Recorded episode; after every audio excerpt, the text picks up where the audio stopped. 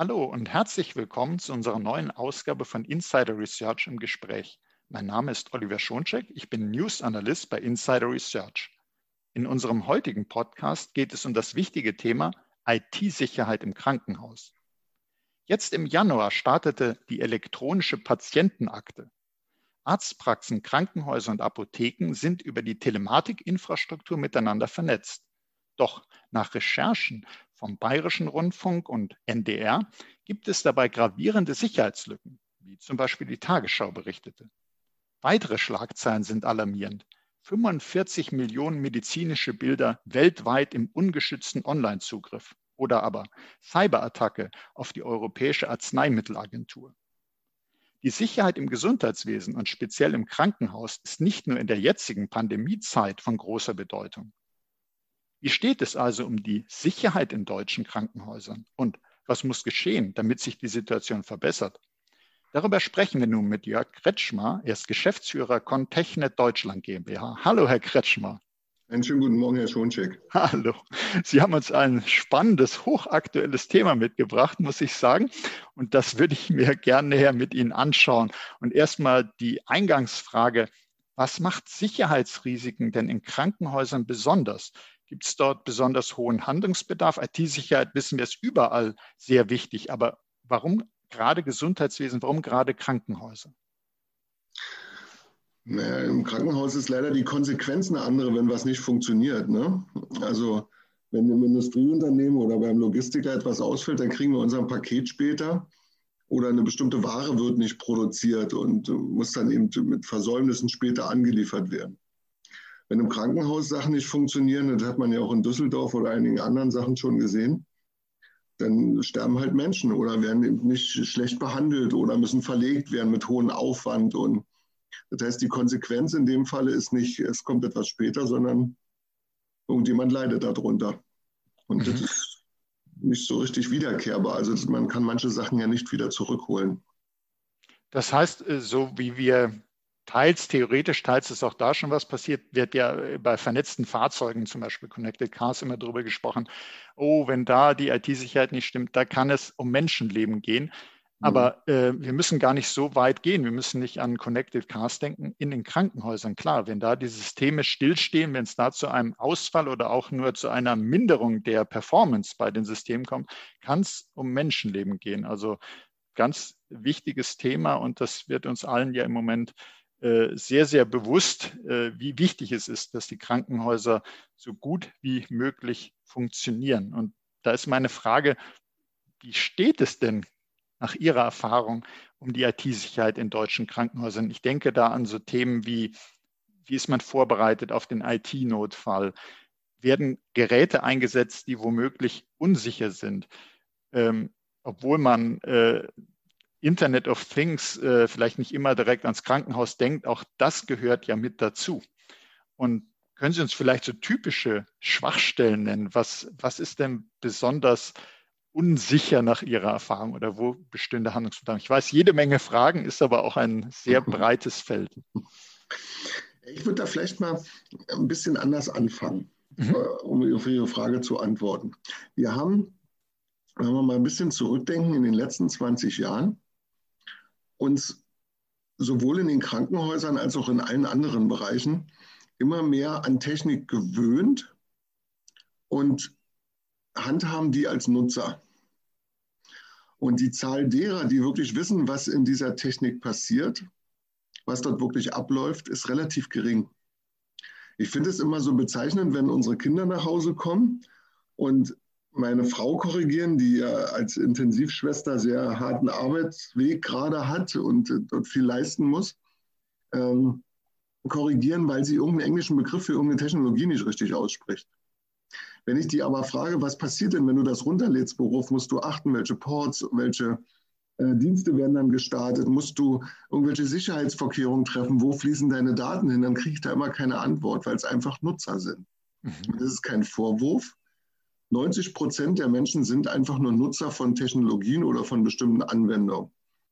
Wenn ich meine Kreissäge zu Hause anmache, weiß ich auch nicht genau, was in dem Motor dort vorgeht. Ich habe es in meiner Schule gelernt, aber bauen könnte ich es nicht. Das Problem haben wir in Krankenhäusern sehr verstärkt und auch eigentlich in fast allen Bereichen, dass wir mit sehr wenig Fachkräften, mit sehr wenig tiefem Wissen unheimlich viel leisten müssen. Also wenn man immer darüber spricht, die Helden der Zeit sind die Krankenschwestern, das sind die, äh, die Verkäufer, das sind die, keine Ahnung, Lkw-Fahrer, dann ist das richtig.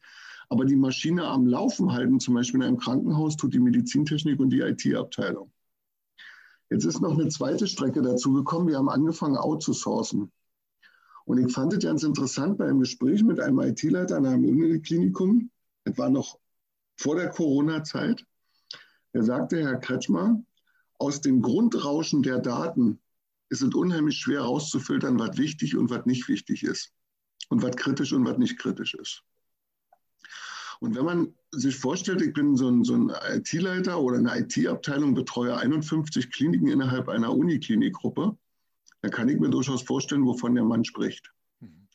Jetzt ist aber das nächste, dass wir versuchen, das wiederum, was die Technik erzeugt, nochmal mit Technik totzuschlagen. Also sprich, ich kaufe mir einen Rasierapparat, der funktioniert nicht ganz richtig, dann kaufe ich mir einen Aufsatz oben drauf und wenn der Aufsatz auch nicht richtig funktioniert, dann kaufe ich mir entweder einen neuen Rasierapparat, aber auf die Idee zu kommen, vielleicht einfach wieder nur eine Klinge zu nehmen, tue ich nicht. Und wenn man mal jetzt guckt, die ganzen Vorfälle, die das waren, Sie hatten das ja schon in der Anmoderation gesagt, Uniklinik Düsseldorf, Klinikum Fürth. Jetzt könnte man sich über die Leute totlachen, das sind ja alle Steppen, die haben keine Ahnung, die wissen nicht, was sie tun. Das finde ich A sehr vermessen, weil man ja selber nicht in der Situation stand. Und die zweite Sache ist die, wenn Sie sich mal die Summe der Patches, allein nur der Security-Patches angucken, die wir einspielen wollen oder müssen, um up-to-date zu bleiben. Und wenn Sie dann auch noch davon ausgehen, dass Sie wie bei SolarWinds äh, ähm, äh, befallene Updates bekommen. Das heißt, in dem Sicherheitsupdate hole ich mir noch eine, ein, ein Trojaner, eine Verschlüsselung oder ein Virus ins Haus dann ist es höllisch schwer, heutzutage in der IT das alles im Griff zu behalten. Und da sehe ich die größte Herausforderung, wie baue ich meine IT, meine Medizintechnikabteilung auf, um diesen Herausforderungen in den nächsten Jahren Herr zu werden. Denn durch die IT haben wir hunderte von Leuten eingespart. Wir haben aber nicht im gleichen Maßstab die IT-Abteilung so fit gemacht und so aufgebaut, dass wir das auch alles ordentlich verwalten und auch dementsprechend steuern und und sicher machen können. Da sehe ich die größte Herausforderung, nämlich in der menschlichen Komponente, wer soll das alles tun und hat derjenige auch die Zeit, das alles richtig zu tun? Also könnte man sagen, dass äh, die IT-Sicherheit in deutschen Krankenhäusern eben durch, dadurch, dass die äh, Technik so stark Einzug gehalten hat, ob das immer alles so gebraucht wird oder nicht, äh, sei dahingestellt. Aber es genau. gibt eben nicht das, äh, das Know-how, auch nicht die Möglichkeit, sich darum zu kümmern, selbst wenn das Know-how da wäre. Sie haben mir eben gesagt, ist, ein IT-Leiter ist vielleicht zuständig für zig Krankenhäuser. Der kann gar nicht die ganzen Dinge so ohne weiteres im Blick behalten.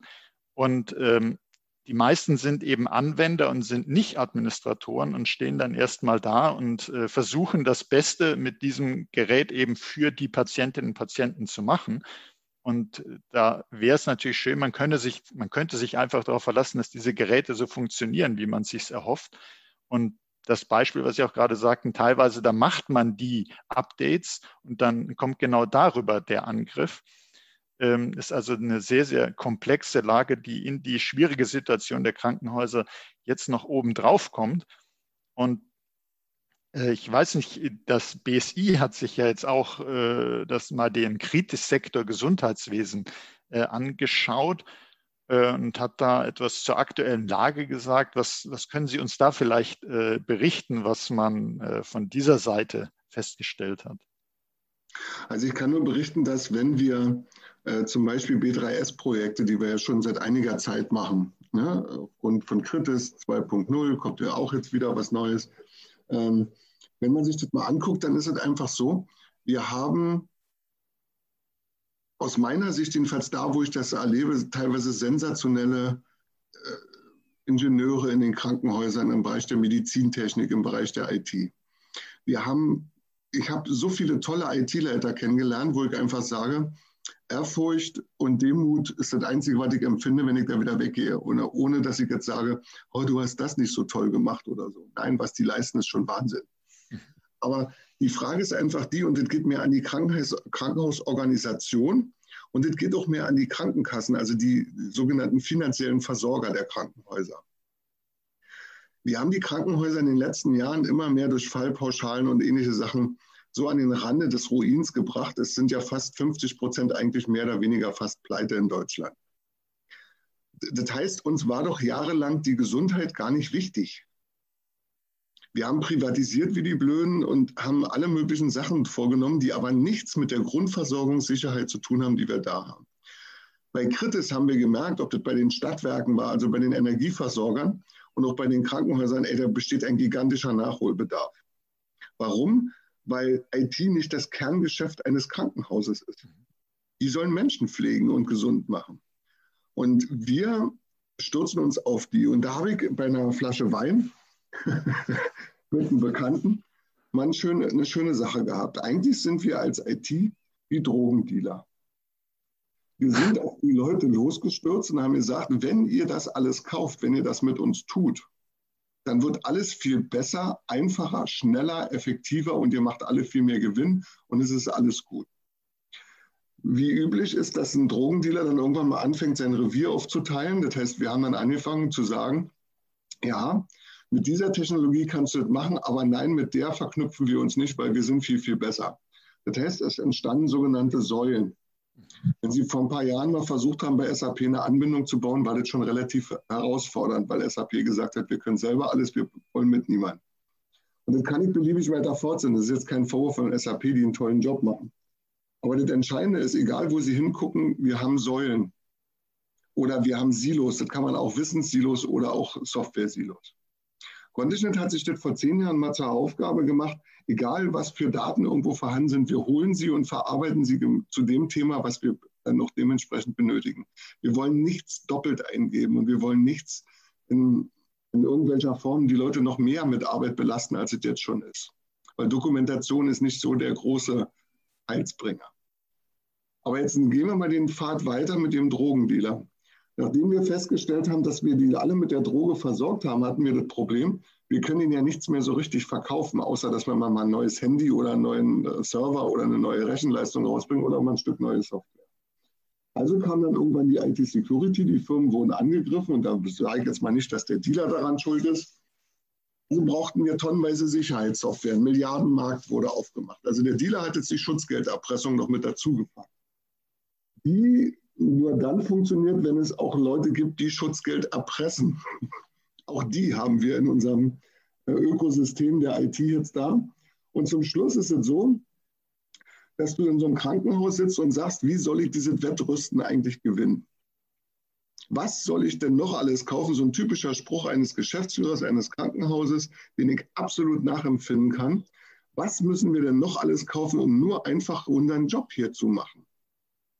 Und wenn man das mal aus diesem Blickwinkel betrachtet, dass eigentlich ein Krankenhaus nicht ein IT-Experte ist, sondern eigentlich Menschen heilen soll, dann weiß man, vor welcher Herausforderung wir stehen, weil das nämlich nicht ihr Kerngeschäft ist. Und jetzt sucht man eine Teil in der Flucht und sagt, okay, dann gehen wir zu Experten und das wird ja überall jetzt auch angeboten, wie warme Semmeln. Wir gehen zum dritten Mal in der Geschichte der IT in eine Wolke. Das heißt, wir haben externe Firmen, die bieten mir bestimmte Service- und Dienstleistungen an und diese Service- und Dienstleistungen nehme ich in Anspruch, weil da sitzen ja die Experten. Das Problem ist nur an der ganzen Sache, ich begebe mich in eine Form von Abhängigkeit und wir sehen gerade, wenn 18.000 Firmen mit, von SolarWinds mit Sicherheitsupdates versorgt worden sind und auch verseucht sind. Und ich mache SolarWinds da jetzt erstmal überhaupt keinen Vorwurf, weil jeder Softwarehersteller hat Angst, dass es ihn einmal trifft. Und wenn wir mal in die Geschichte gucken, das traf schon McAfee, das betraf schon McCaspersky, das betraf schon alle möglichen. Und die Frage, die einfach steht, ist für mich, was können wir in Zukunft tun, um effektiv arbeiten zu können, um die neuen Technologien einzusetzen, wovon viele auch deutliche Verhandlungsverbesserungen bringen, aber trotzdem uns noch auf das Kerngeschäft konzentrieren, um am Leben zu bleiben, wenn das mal nicht funktioniert. Und deswegen bin ich immer so ein großer Fan von Plan B. Und Plan B bedeutet, dass ich meine Organisation im Griff habe, dass ich weiß, wo an welcher Stelle trifft welche Wertschöpfung oder welche Arbeitstätigkeit wird dort vollzogen. Und das ist bekannt. Das ist im B3S vom BSI herausformuliert worden. Was ist das Wesentliche und worauf müssen wir achten? Und wenn man dann die Grundregeln einhält und auch die Organisation so aufbaut, dass sie in der Lage ist, das auch umzusetzen, und das ist eine Geschäftsführerfrage, nicht die vom IT-Leiter, dann glaube ich, dass man zumindest im Groben dieser Sache Herr werden kann.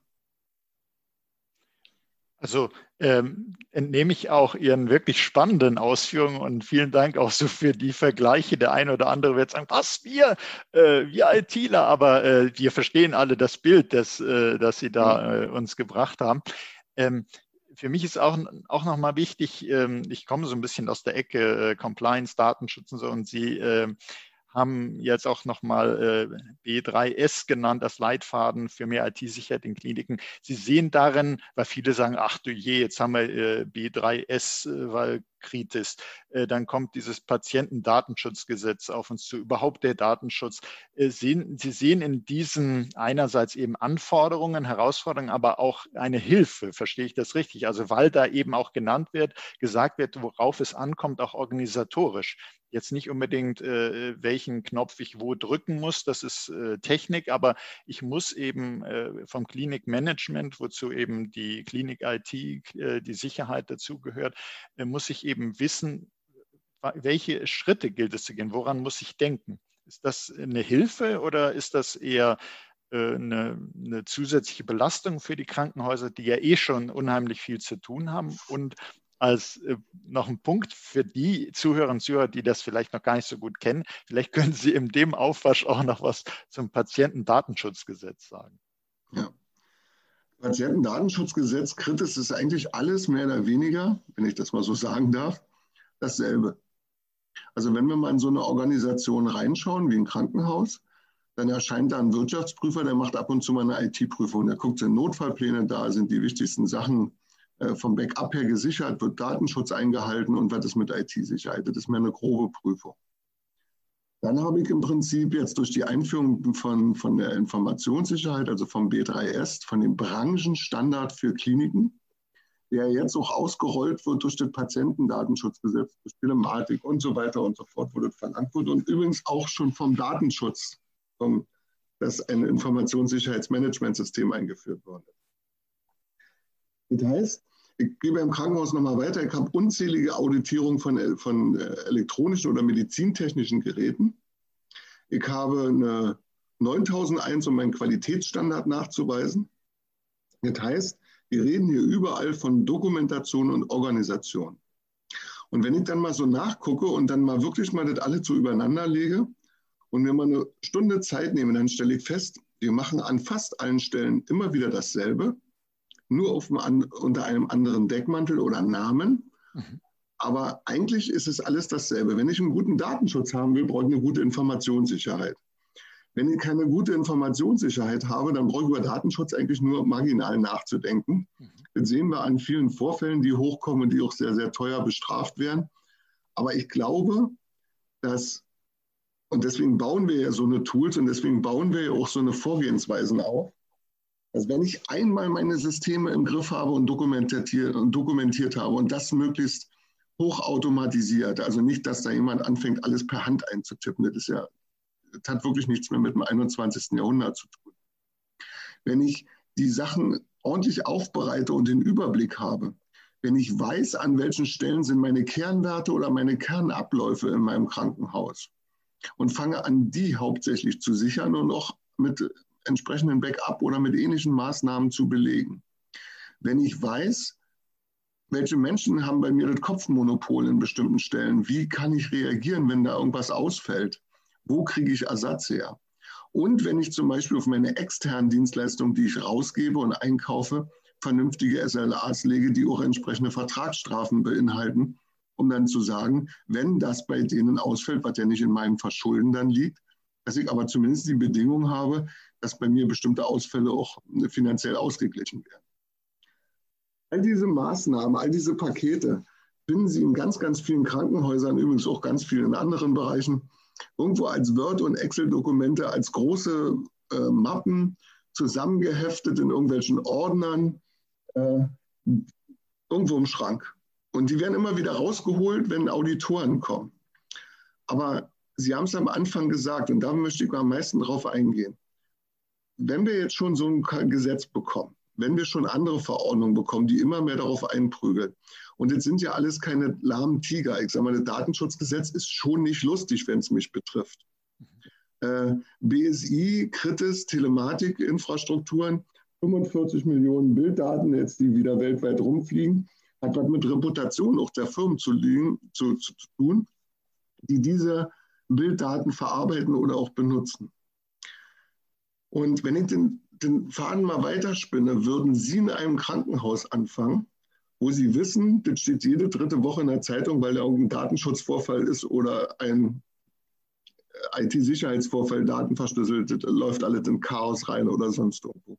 Oder würden Sie sich eine Organisation aussuchen, wo Sie sagen, die ist erfolgreich, die läuft vernünftig, die ist gut strukturiert und Sie haben das Gefühl, in Ihrem Umfeld wissen die Leute, was sie tun.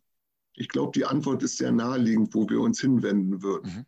Das heißt auch, der Personalmangel, den alle beklagen, hat ja auch was mit der Reputation meines Hauses zu tun. Absolut, ja. Und die zweite Sache, die, noch, die ich noch als, als ganz dringend sehe, wenn ich jetzt mal sehe, dass so eine Uniklinik oder wer auch immer eine Woche ausfällt, dann ist das eine, was ich absolut furchtbar finde, dass Menschen darunter leiden. Und dann meine ich jetzt nicht nur, dass da jemand stirbt, sondern es gibt ja auch viele andere Sachen. Da müssen Operationen verschoben werden, indirekte Folgen, die dadurch im Prinzip für Patienten entstehen. Bis hin dazu, dass die Mitarbeiter einen gigantischen Mehraufwand an Arbeit in diesem Zeitraum haben. Ähm, wenn das passiert, und das kann jedem passieren, dann sollte ich organisatorisch darauf vorbereitet sein und einen Plan B haben. Und 90 Prozent der Firmen haben nicht mal eine entsprechende Kommunikationsvorbereitung. Das heißt, wie kommuniziere ich in einer Krise oder in einem Notfall? Und dann ist teilweise der Reputationsschaden noch viel größer als der tatsächliche Vorfall. Wir haben ohne Ende Möglichkeiten, uns für kurze Zeit auch außerhalb der IT zu bewegen. Das heißt, wenn die IT bei mir ausfällt, das machen wir in fast allen B3S-Projekten bei uns, diskutieren wir mit den Leuten, was machen wir bei Kurzausfällen zwei, drei Tage, wie können wir die Organisation so stellen, dass sie eine bestimmte Resilienz hat. Das heißt, dass diese Tage überstanden werden. Da haben wir zwar finanzielle Einbußen, in der Regel so, wenn die IT nicht da ist, um die 25 Prozent finanzielle Fehlwirkung.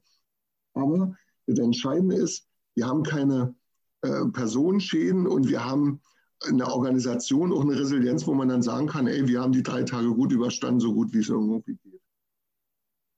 Organisation, Dokumentation. Und wenn ich über Dokumentation rede, und das werden Sie aus Compliance und Datenschutz kennen, dann ist es so, dass das kein Mensch gerne macht. Also wer setzt sich freilich hin und schreibt eine, eine Anforderung, wie jetzt die äh, Verschlüsselungstiefen im Netz zu sein haben, äh, wer da alles von betroffen ist, die Versionsnummer noch mit dazu und so weiter und so fort. Und der B3S bietet eine einmalige Chance. A, es gibt Fördermittel momentan, um das umzusetzen in Kliniken. Das ist schon mal eine super Nummer, finde ich. Endlich hat man erkannt, dass wenn man von den Leuten viel mehr verlangt, als man vorher verlangt hat, dass man dafür auch ein bisschen Geld geben muss. Weil von alleine entsteht es nicht. Und die zweite Sache, die einfach dabei entsteht, ich habe eine Riesenchance.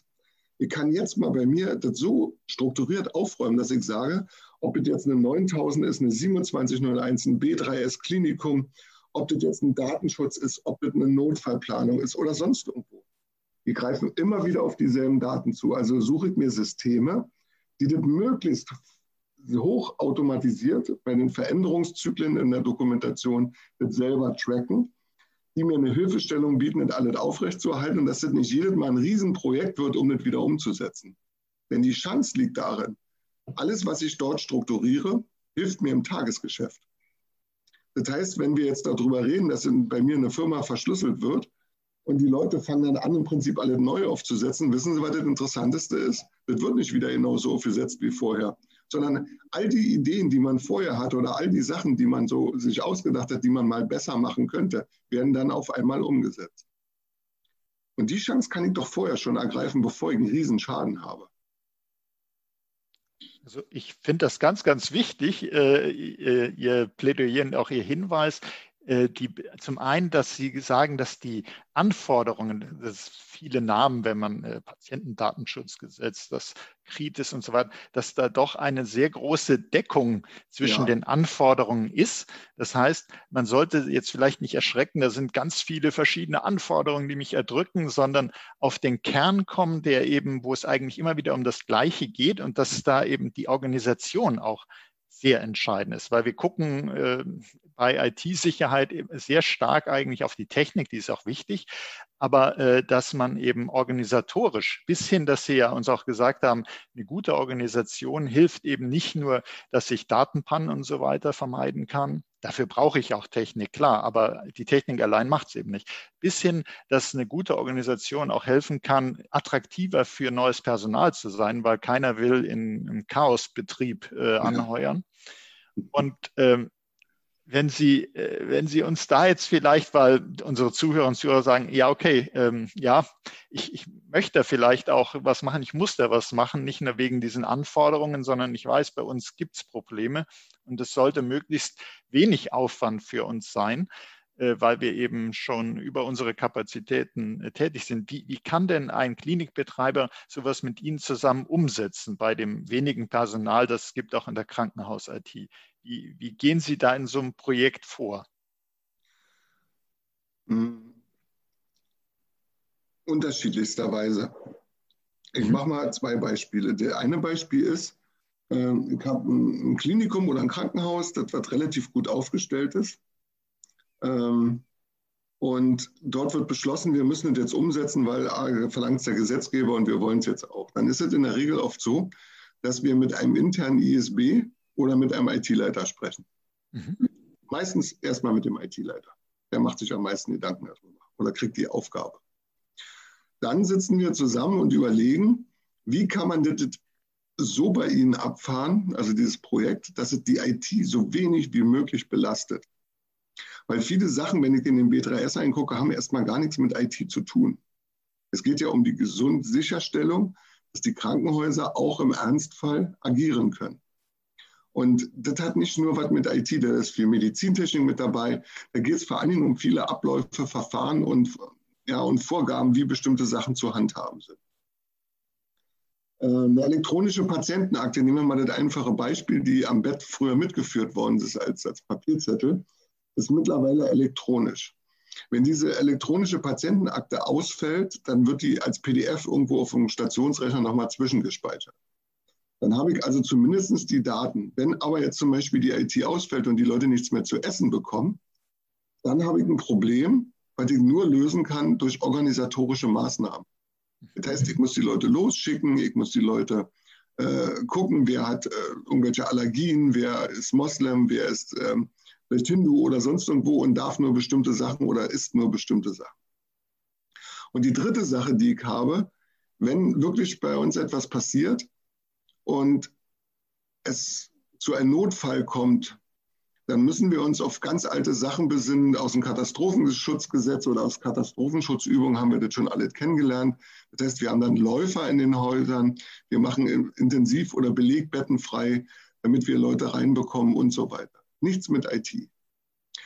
Wenn ich das aber jetzt mal nehme und sage jetzt, der Hauptgrund ist, dass wir die Leute in den Krankenhäusern vernünftig weiter behandeln, dann gehört natürlich auch dazu, dass ich eine Freigabe für eine Operation bekomme. Das geht nur per E-Mail, wenn ich bei den Krankenkassen nicht einreiche. Äh, es sei denn, ich mache das auf eigenes Risiko. Äh, ich muss bestimmte Patientendaten abrufen, habe eine elektronische Patientenakte. Die Bilddaten werden teilweise elektronisch in den Krankenhäusern nur noch übermittelt. Das heißt, überall steckt Elektronik oder IT dahinter, um den normalen Krankenhausablauf durchzuführen. Jetzt machen wir folgendes. Jetzt sagen wir, wir kommen einem Stück Software an. Diese Software sagt, da ist der B3S drin hinterlegt. Wir kennen die Abläufe eines B3S, wir kennen die Herausforderungen in den Projekten, weil wir schon sehr viele gemacht haben. Und wir sind ganz, ganz toll. Aber so toll sind wir dann eben auch wieder nicht. Weil letztendlich muss das Krankenhaus mitspielen. Und wenn ich in so ein B3S-Projekt reingehe, brauche ich als erstes Budget. Ich brauche einen Verantwortlichen dafür, und zwar einen Verantwortlichen, der mit der Geschäftsführung agiert. Nämlich die Geschäftsführung muss eine ganze Menge festlegen und muss auch bestimmte Rahmenbedingungen dafür schaffen. Wenn ich das getan habe, dann kann ich in ein Projekt starten und dann übernehmen wir und auch unsere Software eine Menge Führungsarbeit, dass wir sagen, wir helfen euch, so schnell und so einfach wie möglich durch das Projekt zu kommen. Zum Beispiel fast alle Assets, die da drin bewertet werden müssen, holen wir elektronisch aus anderen Systemen und sammeln die aus dem Netz zusammen. Das muss keiner mehr per Hand machen. Das Personal kommt aus der AD. Das heißt, ich sehe auch später die Veränderungsprozesse im laufenden Projekt, weil das bleibt ja nicht beim ersten Mal stehen und kann also sagen, ich muss diese Pflege schon nicht mehr vornehmen. Das macht das System für mich. Das sagt mir, wenn sich irgendwas verändert.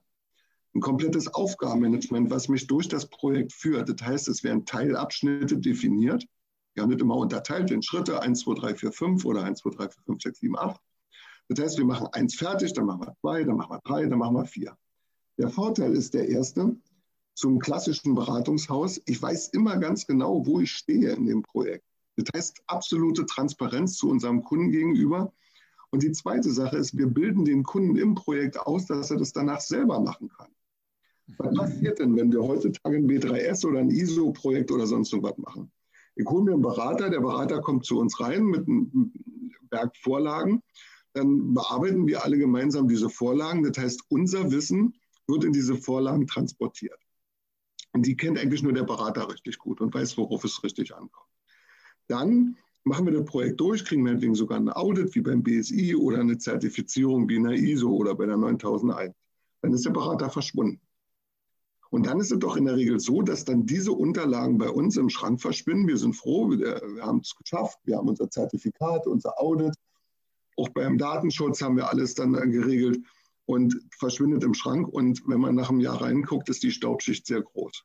Die Daten können nach einem Jahr nicht mehr aktuell sein. Und das Schlimmste an der ganzen Sache ist, wir machen es in dem Falle nur für einen Auditor. Wir gucken mit unseren Kunden, was kannst du für dich verbessern? Wo kannst du Abläufe minimieren? Wo kannst du bestimmte Sicherheitsmaßnahmen so effektiv gestalten, dass sie dir vielleicht sogar einen wirtschaftlichen oder Reputationsvorteil bringen? Und vor allen Dingen, wie kannst du deinen laufenden Geschäftsbetrieb aufrechterhalten, ohne gigantisch dauerhafte Kosten da drin zu versenken? Wir haben Projekte erlebt mit 3, 4, 500.000 Euro Ausgaben, um B3S einzuführen. Ist der Wahnsinn. Dafür könnte man schon mehrere Schwestern einstellen. Und unsere Maßnahme ist die, wir haben einen relativ hohen, relativ hohen Anfangsinvest, weil wir als erstes eine Software einführen. Wir haben über zwei bis drei Jahre gerechnet, fast eine Halbierung der Kosten für die Häuser, damit die dann im Prinzip dauerhaft als Chance nutzen können und ständigen Verbesserungsprozess. Risikobeurteilung. Wenn ich in die Häuser reingehe und sage, wir machen jetzt eine Risikomaßnahme oder wir machen eine Risikoerfassung, dann sitzen wir mit denen zusammen und sind im Prinzip nach drei Tagen mit einer kompletten Risikobewertung fertig. Wir haben eine Erst-Ist-Aufnahme gemacht. Und jeder, der ehrlich ist, weiß, wenn ich die erstmalig eine Aufnahme von Risiken mache, dann ist das erstmal nur eine theoretische Draufschau aus den Erfahrungswerten, der Informationen, die wir bekommen. Das muss sich im wahren Leben dann Stück für Stück immer gradueller anpassen. Das tun wir. Wir machen ständige Risikobewertung. Das heißt, es wird immer wieder eine Aufgabe gestellt an die entsprechenden Verantwortlichen. Ist das Risiko noch so? Hat sich das verändert? Müssen wir etwas machen? Wir zeigen Risikohistorien an. Und vor allen Dingen wollen wir wissen, konnten wir durch unsere finanziellen oder personellen Maßnahmen die Risiken minimieren? Hat es uns wirklich etwas gebracht? Oder ist es einfach nur so ein nice to have und ja, wir haben da mal was gemacht, das müsste schon gehen. Ich bin so ein großer Fan von Realität. Mhm. Das ist gut. Es hört sich immer alles so ganz, ganz toll an. Ne? Ähm, und wenn man so die Werbeprospekte auch von uns, von vielen anderen so das erste Mal liest, denkt man, oh toll und das ist ja alles easy und oh, dann machen wir jetzt los, da sind wir ganz schnell fertig beim B3S oder Informationssicherheit oder Datenschutz oder alles, was wir dort betreiben, sind wir nie fertig. Und das muss ich mir einfach bewusst machen. Das ist ein fortlaufender Prozess und ist eigentlich auch ein Managementprozess, wenn man es mal genau nimmt, weil die Risikobewertung, der Einzige, der dafür verantwortlich ist, ist der Geschäftsführer. Der kann es delegieren und kann sagen, ich habe hier einen Compliance Officer, ich habe hier einen Risikomanager oder sonst irgendwo, aber die Verantwortung liegt trotzdem bei ihm. Mhm. Und jetzt ist die Frage, wie können wir das so transparent wie möglich zu ihm schicken, dass er nicht irgendwie in den Tonschichten des Managements die Informationen alle weichgespült und schön gemacht werden, sondern dass die auch real bei ihm ankommen. Und die zweite Sache ist die, wie können wir ihm eine Entscheidungsgrundlage für Investitionen geben, wo er sagt, wenn ich das Geld jetzt ausgebe, dann aus diesem Grund und um diesen Kernprozesse oder um diesen Service, den ich hier intern im Hause habe, besser zu gestalten, effektiver zu gestalten und sicherer zu gestalten. Es ist schwer, die, die, aus der IT die Übersetzung zu einem Geschäftsführer zu bringen. Ich merke es selber bei mir, ich entferne mich immer mehr aus der IT. Und auch bei mir gibt es teilweise inzwischen schon einige Übersetzungsprobleme. Das ist unsere Aufgabe in diesen Projekten und vor allen Dingen den Leuten klarzumachen, dass das kein IT-Projekt ist. Es ist ein Managementprojekt. Also da haben Sie uns äh, wirklich einen ganz, ganz spannenden Einblick gegeben und alleine schon der Hinweis, äh, den Sie gegeben haben, was was uns alle, ja, das kennen wir, was einem so ein bisschen auffällt, wenn man sagt, ich muss da äh, anfangen, der Aufwand für Dokumentation, die ganze Nacht, das ist ja fürchterlich. Das bremst ja. ja unheimlich viele Projekte aus und da haben Sie auch schon gesagt, alleine das macht das interessant, dass man sich da Ihre Methode genau anguckt, äh, Ihre Lösung anschaut. Äh, da wird ganz viel automatisch werden da die Informationen schon zusammengetragen alles, was verfügbar ist, wird schon eben äh, zusammengestellt, sodass ich nicht hingehen muss äh, mit dem Laufzettel und alles abfragen. Und das mag keiner machen. Und eben, wie Sie ja gesagt haben, das kennen wir alle aus der Praxis, da, da hört es dann schon auf. Und wenn man es geschafft hat, dass man die ganzen Checklisten ausgefüllt hat, dann landen die eben bestenfalls eben im Aktenschrank. Und äh, wie Sie ja so schön gesagt haben, jeder freut sich über das Zertifikat, ist ja auch gut und wichtig, aber es muss halt in der Praxis sein, es muss leben. Die äh, Prozesse müssen dauerhaft sein, nicht nur für das Audit, weil eben, das haben Sie auch gesagt, Datenschutz, IT-Sicherheit, das ist kein abgeschlossenes Projekt, sondern das gehört immer mit dazu. Ja. Und ich habe gesehen, auf Ihren Seiten haben Sie auch einige äh, spannende Referenzfälle, einige Kliniken. Äh, das werden wir in den Shownotes zum Podcast auf jeden Fall verlinken, dass man da auch mal reinlesen kann. Was konnten da zum Beispiel für Ergebnisse erzielt werden? Wie sahen die Projekte aus? Und äh, da wäre von meiner Seite zum Schluss noch die Frage, wenn man sich da für Ihre Methode natürlich interessiert, ähm, kann man da sich das mal angucken? Gibt es da irgendwie einen Testzugang oder äh, wie, wie kann man da jetzt weiter vorgehen? Ja, wir haben unterschiedliche Sachen. Also wir haben einmal haben wir wöchentlich öffentliche Podcasts, wie am Freitag. Das heißt, da kann man sich anmelden und dann stellen wir das System auch einfach mal lebend vor. Also da sind Musterdatenbanken dahinter, zum Beispiel für Kliniken. Ne? Mhm.